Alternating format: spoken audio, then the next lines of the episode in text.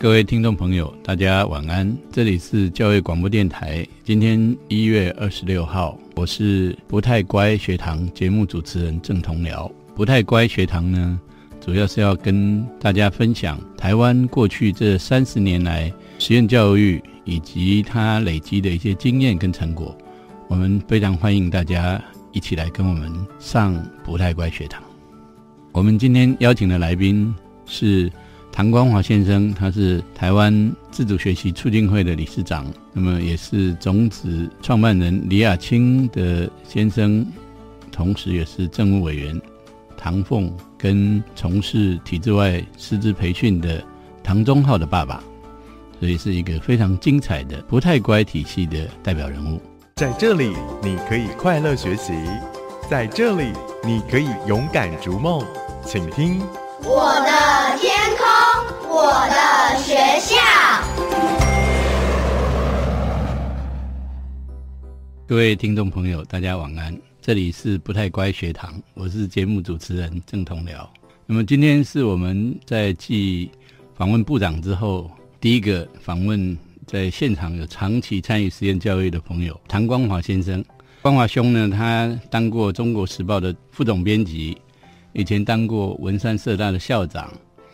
我们又是台湾自主学习促进会的理事长，他身份很多啊，包括现在是乐观书院的主持人，是乐观书院的主持人，他也是台湾很重要的实验学校种子创办人李雅青的先生，然后唐凤政务委员跟唐宗浩的爸爸，所以听起来呢，全家在这个教育的路上都是呃不太乖的。那我们先来邀请唐先生跟大家问个好，郑教授好，各位听众嗯大家好。关华兄，你们家像我刚刚说的，好像感觉这个一路走的都是一条不一样的教育路哈，感觉全家都不太乖啊，不太乖。对我来说，就是他不必然循着体制，能够独立思考，然后有自己想法，而且勇于尝试。我觉得是很适合当不太乖学堂的最佳来宾哦。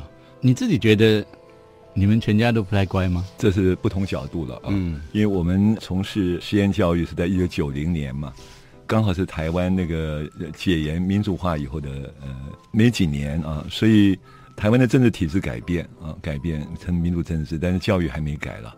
那我们只不过是这个顺着民主自由以后的那个台湾政治，追寻比较自由的教育了。当那时候。整个体制还没改的时候，看起来我们不太乖，但是我们觉得我们是最乖的。怎么说？你所谓最乖又是什么意思？就是符合的那个自由，在自由民主体制下，适性的教育，然后尊重每个孩子的特性，教育的理想。嗯，我们在学校里面所学到的教育的哲学、教育理想，其实本来是应该这样子。但是，呃，学校当然有一些现实的环境，因为老师要照顾很多孩子，他也许做不到。是是。所以不太乖，其实意涵的体质是有问题。所谓不太乖，其实是回到人一个非常正常的一个做法。是我们当时的想法就是这样的。先说说您作为一个父亲啊，唐凤跟钟浩在走一条不一样的求学道路的过程里面，你觉得当父亲的最辛苦的事情是什么？唐凤在念小学的时候是一九八七年嘛，嗯，那时候那个在家自学的那个条例都还没有通过，强迫入学条例的话，除了在学校以外，就别的地方都没办法去嘛。那事实上，有些小孩子是在学校里面，他不一定很适合那个学校的学校的环境了，他就学习进度跟学习需求也不太一样。那在那时候那个时空背景下，怎么样让孩子哈就在学校里面能够，因为当然学校也有一些差别了哈。我跟我太太就在唐凤的成长过程当中，帮他找个先后有找个六个六个小学，六个小学。呃，其中当然也碰到非常多体制内里面很有理想、很有爱心的老师。在这个过程当中，我们做父母的就尽量支持他，帮孩子找到比较适合他发展的、适合他的节奏、他学习需要的那个学习环境。嗯，一个适合的学习环境是很辛苦的事。在那个时代了啊，就是在九零年的时候。现在当台湾的教育环境比以前开放非常多了。嗯，那你在这个过程里面需要有什么样的自我挑战或者是挣扎吗？也有属于自己需要调整的啊，因为那个时代里面，孩子要离开学校，自己要找学习资源或帮孩子找学习资源是比较困难的。我自己的原生家庭，我的父亲当然不是很威权了。我自己在正大念政治系，我是自由主义的信仰者。嗯嗯，我自己觉得我算是一个开明的父亲，但是即使如此，我在传统的那个文化下，我还是有威权的。所以，面对孩子，我常常面临一个考验，就是面对小孩跟自己有不同意见的时候，你是用权威来来让他服从你呢，还是你能够跟孩子讲道理啊？嗯，当我自由主义的信念里面是要尊重小孩啊，平等嘛，但是我的。我们的成长环境还是难免有时候会用权威。我现在想起来都有几个场景，都觉得用权威其实是很不恰当。嗯，重新来过的话，我觉得尽量要跟孩子讲理。但是做父亲母亲很困难，因为用权威太容易了，就让孩子听话就是了。但你要把道理让孩子理解，或者听孩子讲道理，有耐心的听孩子讲道理，很不容易。您刚刚说几个场景啊？你能不能举一个印象最深刻的场景？唐凤小时候跟。钟浩他们打电动玩具，嗯呃，那时候是比较流行的是火神玛丽嘛。我的角度来看，我对电动玩具有成见的啊，觉得电动玩具把什么东西打来打去啊，可能会让孩子比较残忍，而且这个做一件没有意义的事情。嗯，我刚开始当然我的态度会比较强硬一点，但小孩强烈的抗议了啊，唐凤跟钟浩的强烈抗议，他认为我做父亲的更不了解他们在玩什么。哎，我听他的抗议，我觉得有点道理哈。嗯，我就。呃，把自己姿态放低，想办法了解一下他们在玩什么电动游戏。他们让我看了一款电动游戏，叫做《文明帝国》，英文是 Civilization。我一看以后，他们告诉我说，它是一个从威尔杜兰的那个世界文明史里面改编出来的一套游戏。那孩子玩这过程当中就知道文明的成长过程了。特别是英文版比较丰富，他们为了要打这个英文版的话，就必须学英文嘛。所以我就恍然大悟，就说哦。我们大人不能用成见来对待孩子，必须真的了解孩子在做什么才下判断。嗯，不过这个情形也要也是孩子也得会坚持，会说服大人了。我们看我们的小孩子，从小的时候他本来有意志的，本来是敢表达自己的。但我们如果孩子从小学前很小的时候，我们都用权威压他，他敢表达的这个勇气就没有了。嗯，所以我觉得我跟我太太在这一点还做得不错。尽量让孩子从生而本来有的一种表达自己的天赋，让他保存了。嗯，你们家从小就这样教孩子吗？呃，是这样子。是，所以在这个过程里面，家庭里面也没有什么需要挣扎的，还是有的哈。比如说，这个过程当中有一段很强烈的需要沟通的，就是唐凤在国中毕业不进高中。啊，呃，对我来讲是一个很大的冲击啊，嗯，因为他当时在全国资讯类的科展第一名，可以保送建中嘛。我的想象中，他数理好的话，将来可成为一个数理的研究者哈，很好的学者。那他拒绝了，那我当一时很难接受啊，因为我很难想象说他在离开学校以后能够再学什么。后来通过沟通，在北镇国中校长啊，杜校长和开明校长家里通过沟通，他很清楚的说，当时的建中学不到资讯科学。网络上可以跟很多同行交流，那这也说服我了啊！这一点我是觉得当时的有意见不同啊，冲突是比较强烈。不过我还好，我还一直保持一种能力啊，就是讲理。所以，如果一般的父母没有这个习惯，孩子要走一条不太一样的路，恐怕是相当辛苦了。对他面临的一个很大的挑战就是未知嘛，非常陌生，嗯，风险很大。因为熟悉的升学路的话，大家都觉得比较安全。而且毕业以后能做什么也很清楚，嗯，但现在时代也不太一样了啊！现在整个社会变了，现在学的是以后能不能用都已经不太确定。我跟我太太觉得，在陪伴孩子过程当中，算比较勇敢。嗯，钟浩在大学毕业之后，似乎走的也不是一般传统去当老师的路子，是不是？钟浩他是比唐凤要幸运了啊！他母亲办的种子小学，他念种子小学，接着。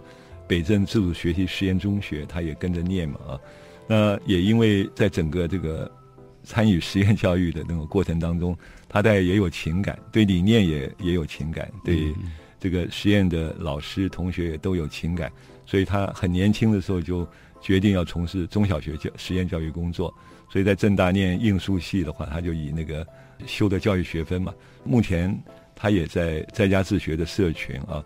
他当数学老师，也当那个城市设计老师。然后也跟朱家仁老师他们也开放性的数学教材，花三年的时间也释放出来，让大部分的孩子都能够很方便的运用了。所以这条路也是不太一样。嗯，所以钟浩跟唐凤的路不太一样。钟浩算是进入一般的大学体制，你觉得他在这个过程有没有什么适应上的辛苦？譬如说要进入大学这个阶段，还好，就是他在中小学的时候是另类学校。也不是在家自学啊，然后正大算是开明的学校，校风也很开明。呃，不管是教育系的教育学分，还是数学系的课程啊，嗯，大体都还好啊，嗯，不太有适应的问题。这也是我们也发现很多另类学校或在家自学中小学生到大学不太有适应的问题，反而是有时候大学如果压力太大、太呆板的话，他们反而不太习惯。嗯哼，好。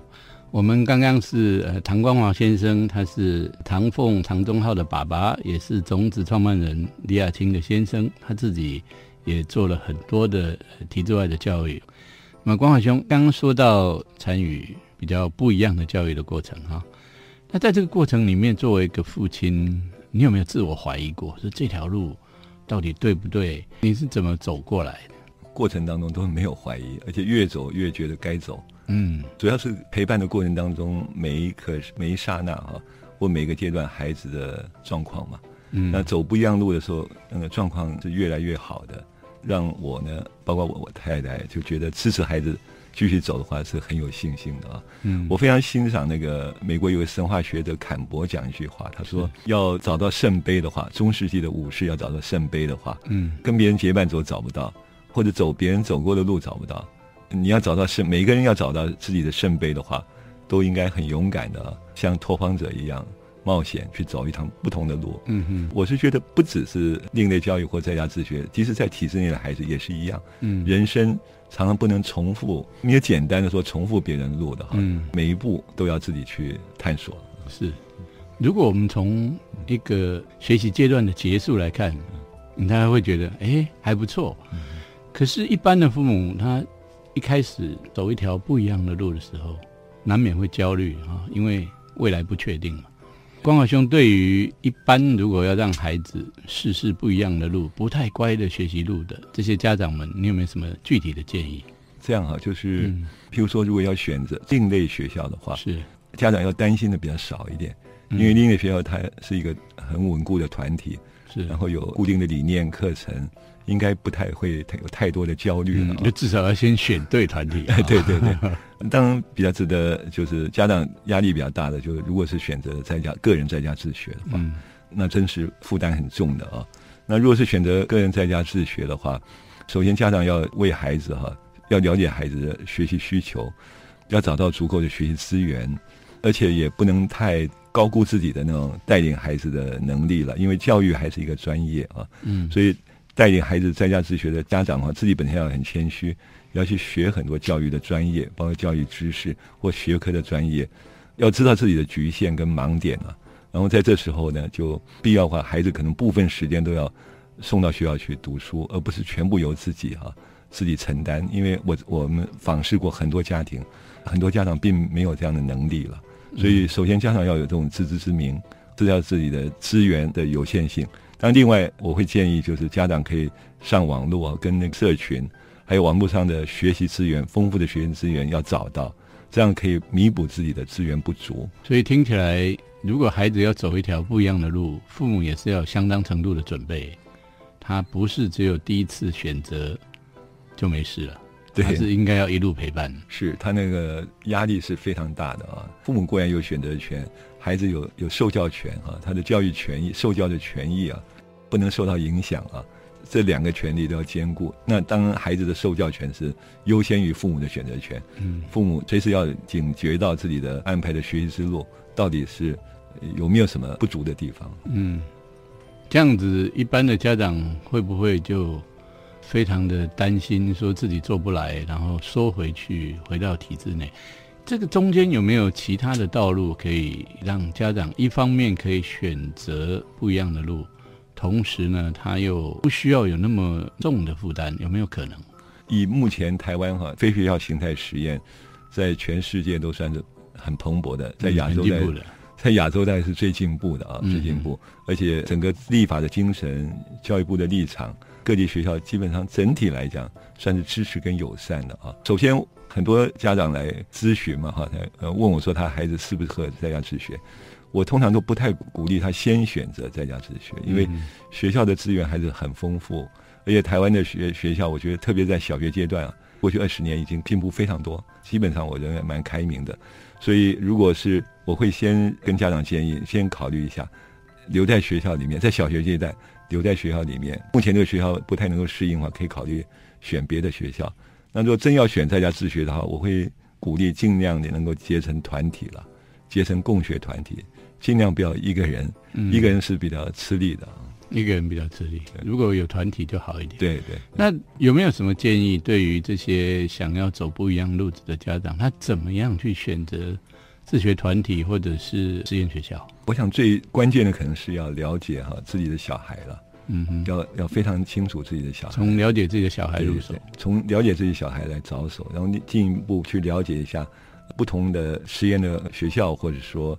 共学团体，它的性质跟理念啊，然后看看哪一个比较适合自己的孩子，就可以两边就可以兜得上。嗯，你当那个自主学习促进会的理事长嘛？哈，哎是。你们这个促进会应该有一些蛮具体的资源可以协助家长，是不是？我们非常支持自主学习的教育，包括体制内的孩子跟老师、家长，我们的也支持。那这些年对在家自学的，就另类学校在家自学比较多的支持。我们有一个自学地图。家长可以上网去了解，呃，我们也有那个各种咨询的服务，我们也有很多老师，甚至我们最近一年还在办一些师培或家长的成长团体啊，这些都是我们这个组织对实验教育的支持啊。是，师培跟家长成长团体，呃，理事长您这边能不能多说一点？我们这个团体里面，因为最早二零零零年开始有八年的时间。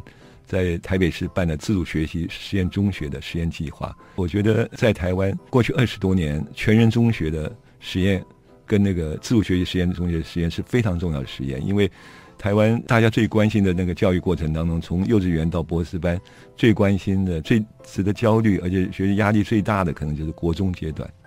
我们也因为办过那个六年一贯哈。就是国中到高中不需要考试，这个六年一贯，所以知道是非常支持十二年国教的全面免试。嗯，那我们有很多老师在八年有丰富的经验，后来也带了很多拒学的孩子、特教的孩子。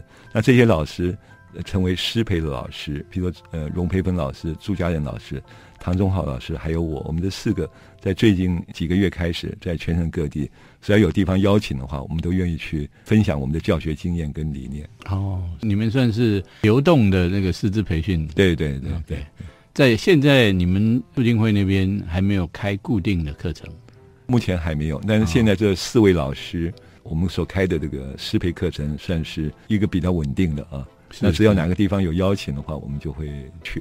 是，这是很好的资源哈！大家体制内外的朋友，如果对于怎么样去做协助孩子自主学习的，呃，有兴趣的朋友，可以去找自主学习促进会，非常欢迎。好，那我们回过头来谈一下，您现在花很多时间在做的一件事情，就是青少年的哲学俱乐部，能不能请您说一下？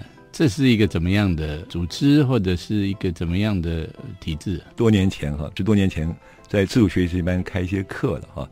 最早开的一门课是柏拉图的《理想国》，发现中学生很喜欢，我很惊讶。以前开过很多社会科、历史、地理，后来发现青少年最需要的是思考，是思想的训练、独立思考跟讨论。所以过去八年，我在全省各地啊，就带十几个人为单位的哲学俱乐部，让孩子看。课外书啊，让读苏菲的世界，读冯友兰的中国哲学史，让孩子在十五岁前后的阶段能够了解中西哲学，讨论能力也变得比较强一点哦，这些内容听起来是蛮精彩的。光华兄，您刚刚说青少年思考是很重要的，对于现在体制一直担心的就是，我们似乎不太让孩子思考，我们只让孩子背诵，只让孩子遵循体制，太乖了。所以我们才说不太乖啊，是重要的。回到您刚说的青少年哲学，现在在哪一些地方有开课？怎么样的方式可以参与呢？台北、宜兰、台中、高雄都开过哈，包括新竹的竹东原住民那边也为他们开过。那目前的课在新店跟高雄啊，另外我也培养有一位老师在台南有课。通常就是根据学生家长还有学生有需求的话，只要组合起来，我的家长就是我的那个客户助理啊。呃，那我们脸书上都有社群嘛，那相互讨论。那我之所以愿意在这一部分投入比较多的心力，其实也跟我自己在德国三年多的经验有关系，而且问过很多的朋友，他们比较台湾的中小学跟。欧美的中小学不一样的地方就是，欧美的中小学生他们可以表达意见，在课堂上能够表达意见，是能够能够讨论。那我们的学生在学校里面的机会非常少。儿童哲学有杨茂秀教授在做，高中哲学也有很多教授在做。那我就把重点摆在国中阶段。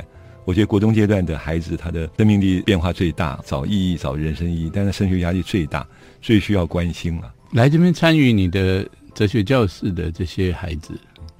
大概是怎么样的特质？我在招生的时候，我基本上这些课我都不收费哈，因为我是一个从媒体退休的人，我有退休金，所以大致都感觉上是有点在生活无余，做做公益的感觉了。而且我我觉得应该播点种了哈，播点种。我在招生的都通常讲这样的条件，就是这个孩子一定要喜欢课外阅读，然后喜欢讨论跟思考，只要是这样的条件的话，就可以报名，而且不是因为听爸爸妈妈话来的。而是自己热爱了啊，所以集结的孩子大概都是这样的孩子。整个过程当中，觉得非常让我很惊讶啊，就是讨论的能力很强。那孩子在这过程当中，他学会知道，任何事情都有不同观点，我不一定全对，对方不一定全错。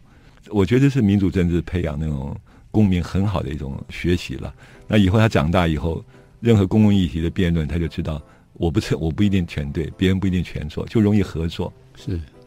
那这些孩子，您刚说某种程度的筛选吗？也没有做什么资优的那种 不资优的筛选啊。是，其实只要他热爱课外阅读就可以了。嗯哼。那我我的学生当中，包括有阅读障碍的学生。我在宜兰有位孩子，他阅读障碍，他读老庄读那个先秦诸子的时候，只能看那个影像，甚至必要的话看蔡志忠的漫画。